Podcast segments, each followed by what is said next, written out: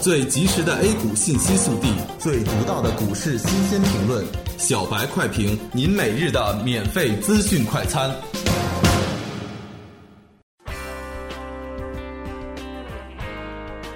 各位听友，大家好，欢迎各位收听一月十五日的小白快评。小白快评今日话题：大盘低位整固，关注反弹的持续性。最近大盘的低开已经成为一种习惯，今天也不例外。低开之后震荡上扬，但止步于三千点的压力，空头的反扑还是非常强劲的。整个上午基本以低位震荡整固为主。好在今天创业板的表现良好，成功站在了五日线之上。虽然我们长远对创业板保持警惕，但现实是创业板代表了市场的一部分力量所在。这种行情下，只要创业板不出现恐慌性抛盘，那么主板风险就还在可控范围之内。截止中午收盘，沪指报收两千九百六十一点四七点，跌四十六点一八点，跌幅百分之一点五四。昨天的上涨，我们看来是一种合力所致，血战婴儿底。在这个位置，场内资金、场外抄底资金、机构资金共同发力，更多的是场内资金想把市场盘活。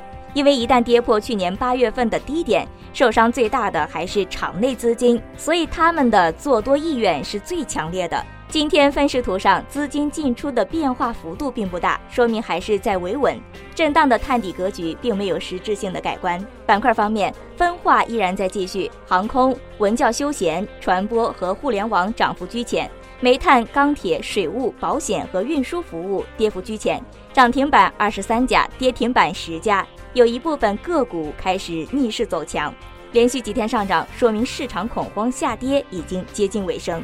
虽然短线展开反弹是预期中了，同时也希望是真正的反弹。操作策略上还是要继续保持仓位，反弹有持续性，量能修复才有安全感。